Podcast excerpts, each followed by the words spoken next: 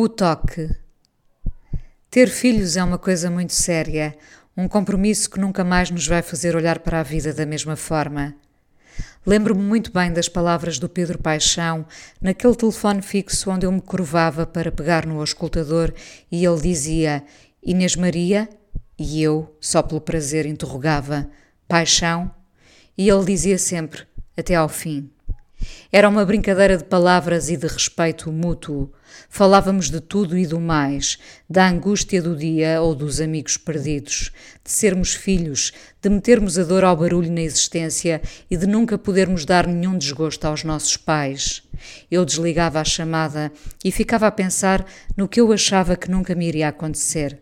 Até que aconteceu: ser mãe.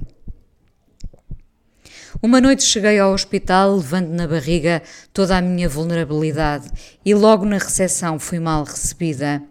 Podia andar aqui às voltas com um eufemismo escolhido, mas não me vou poupar. Era um médico que me tratou com desprezo e eu achei estranho que alguém recebesse uma pessoa numa circunstância delicada, sem delicadeza. Lembro-me bem dele ali naquele torniquete que me irá catapultar para uma aventura que não se esquece. Nunca esqueci estará comigo até ao fim. Lembrei-me tudo isto nestes dias de visita à minha médica que me disse: se calhar foi por isso que nunca mais teve filhos, não foi? Não tenho resposta para isso, mas tenho arrependimento. Teria mais filhos se voltasse atrás, com delicadeza. Depois da misoginia do primeiro torniquete, entrei num túnel de dores várias. A maior, acho que tem nome, chama-se desrespeito. Uma mulher num estado de vulnerabilidade total deixa de ter nome e passa a ser um corpo aonde qualquer um chega para medir dilatações sem licença, sem um boa noite, sem um sorriso, sem nada a não ser uma ideia de fazer parte de uma sequência onde ninguém está capaz de contestar a ordem anormal das coisas. Um médico cuja arrogância era maior do que a sua altura chega até mim com os seus 20 alunos e não me diz boa noite. Explica aos alunos que está ali uma mulher, sem dilatação, e todos me olham como a um dinossauro no Museu de História Natural. Rime com isto agora. Na altura engoli a dor do desrespeito. Seriam muitos soluços repetidos até à náusea, minha e de muitas mulheres. A minha vulnerabilidade é irrelevante para o caso. Doze horas depois, com uma máscara de oxigênio, entrei numa sala de partos onde ouvi uma mulher, médica, dizer: Vamos então para a cesariana da hora do almoço. E fomos.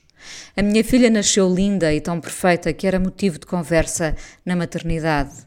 Não me lembro se continuou a ser quando me foi retirada, eu e ela com uma infecção provocada pelas dezenas de toques a que fomos submetidas. Mais valia uma infecção generalizada do que comprometer as metas da instituição numa cesariana que punha em causa o erário público. Lembro-me demasiado bem do momento em que me chamaram e depositei a minha filha num corredor muito longe do lugar onde eu continuaria. Lembro-me de voltar sozinha ao meu quarto, onde estavam mais sete mulheres e os seus bebés, e chorar baixinho, sabendo, ainda assim, que me ouviriam. Lembro-me de ver o tal homem, médico, cuja arrogância era maior do que a sua altura, voltar ali à enfermaria e tratar as mulheres como se fossem recipientes. É difícil esquecer isto como a mulher negra que chorava muito durante a noite e eu, sempre acordada, ouvir a enfermeira que estava de serviço durante a madrugada gritar-lhe: Está a gemer porquê? Depois vinha até mim e enfiava-me sem dó o antibiótico na veia. Não havia empatia, nem misericórdia, nem nada.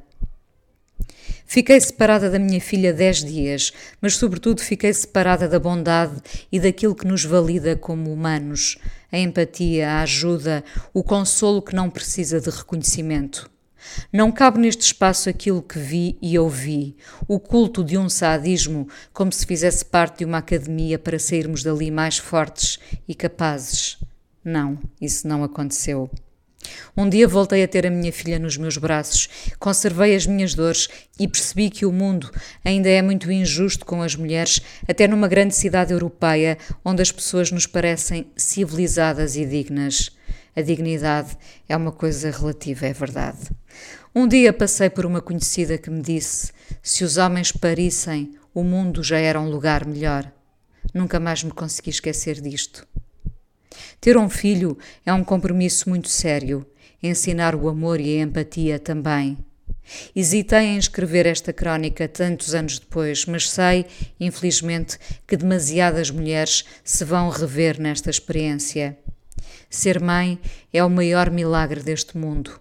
Lembro-me de um dia olhar para o céu e para a beleza das nuvens e ter concluído: quero que a minha filha veja tudo isto. E ela vê.